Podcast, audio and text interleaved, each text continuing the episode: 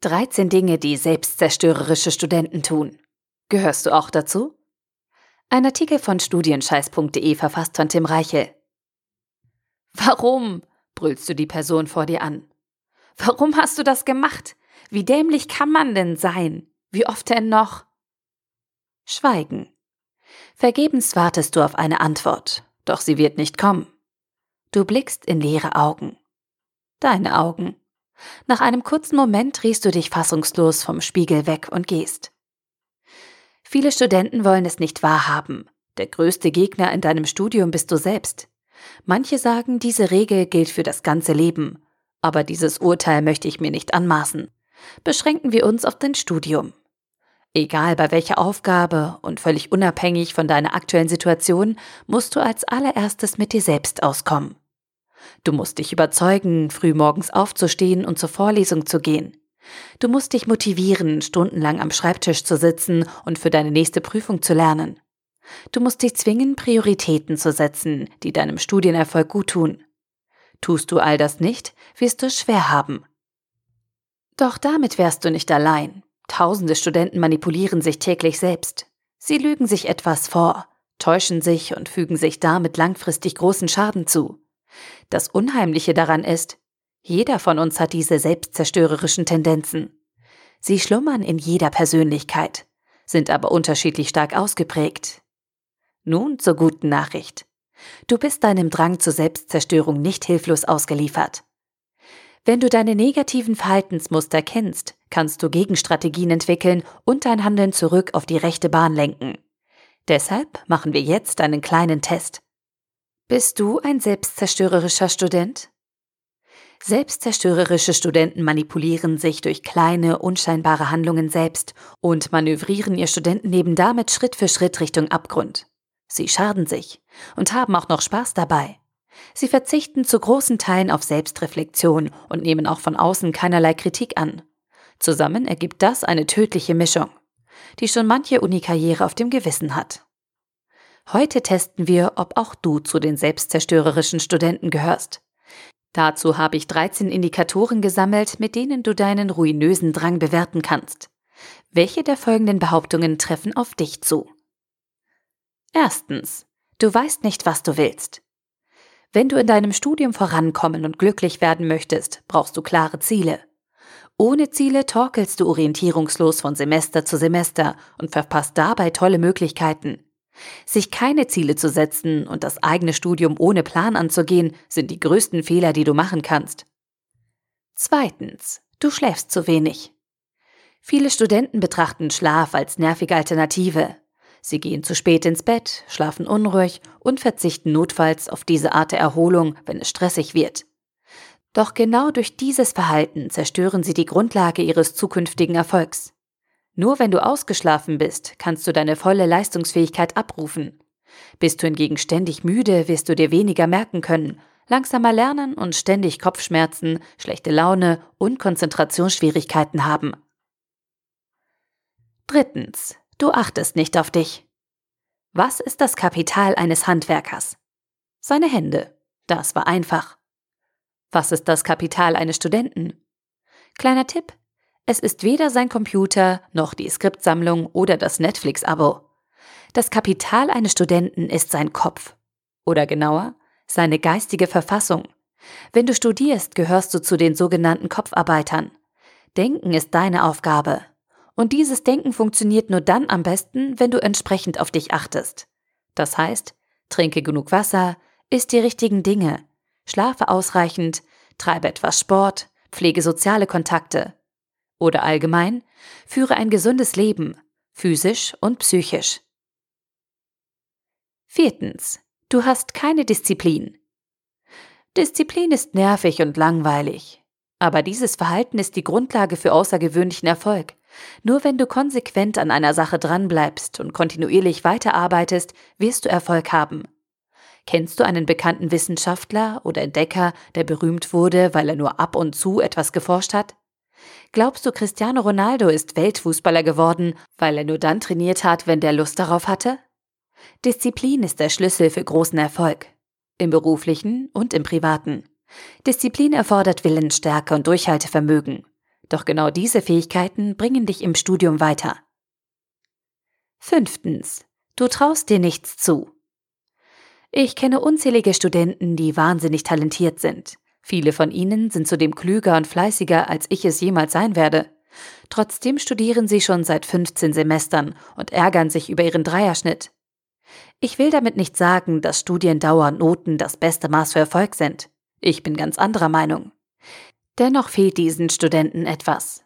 In meinen Gesprächen als Fachstudienberater stelle ich häufig fest, diese Studenten glauben nicht an sich selbst. Sie trauen sich selbst nichts zu. Sie halten sich für zu schlecht und blockieren sich dadurch selbst. Diese innere Haltung ist gefährlich, denn sie sorgt dafür, dass die besten Studenten niemals ihr volles Potenzial abrufen können. Das ist traurig, aber zum Glück vermeidbar. Sechstens, du denkst schlecht über dich selbst. Die Fortführung eines zu geringen Selbstvertrauens ist eine überharte Selbstkritik.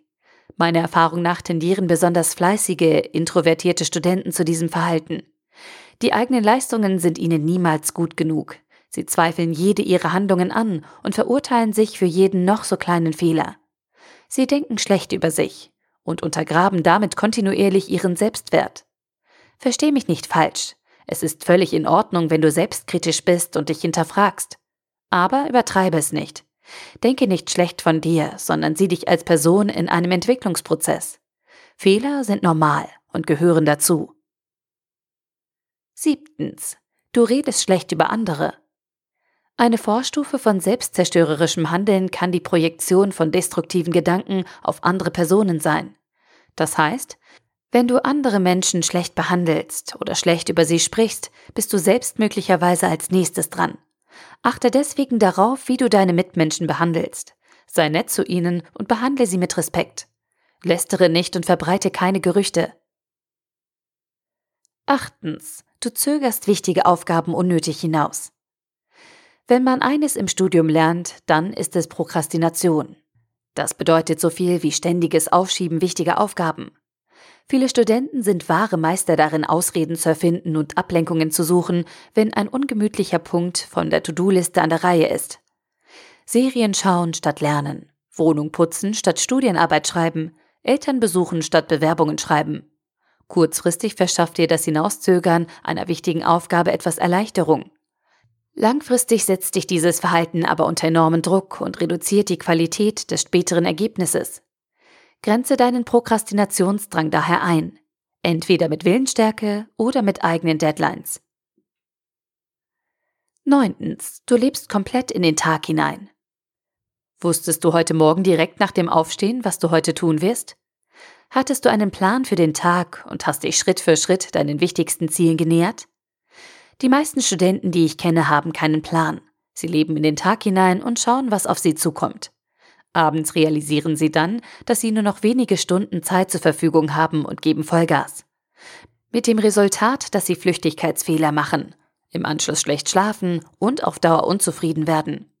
Lass dich deswegen nicht sinnlos treiben, sondern plane deinen Tagesablauf. Wenigstens grob.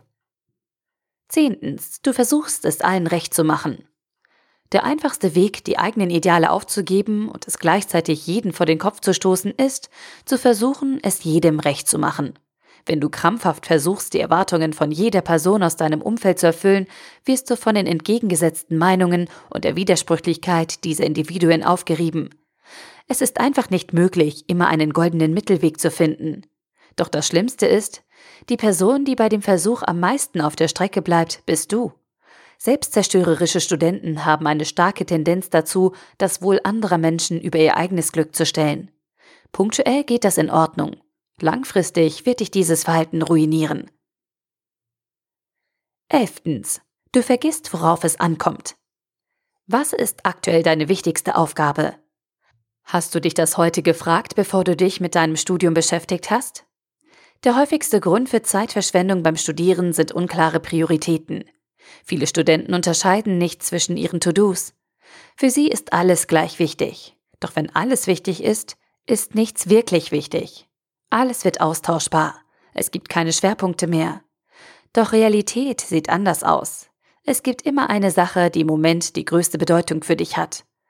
Und es ist deine Pflicht, dich um diese eine Sache zu kümmern. Schärfe deshalb deinen Blick und vergiss nicht, worauf es in deinem Studentenleben wirklich ankommt.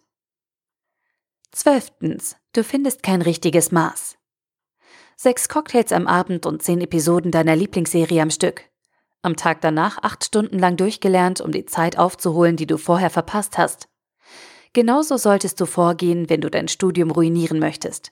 Egal in welchem Bereich. Maßlosigkeit wird dich auf Dauer immer in die Knie zwingen.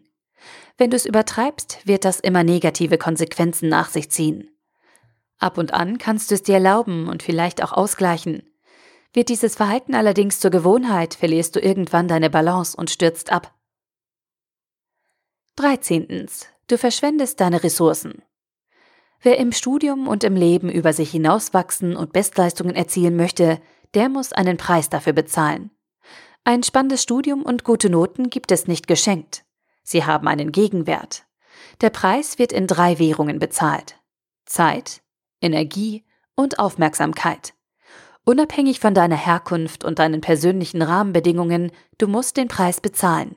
Und zwar nicht nur in einer Währung, sondern in allen drei.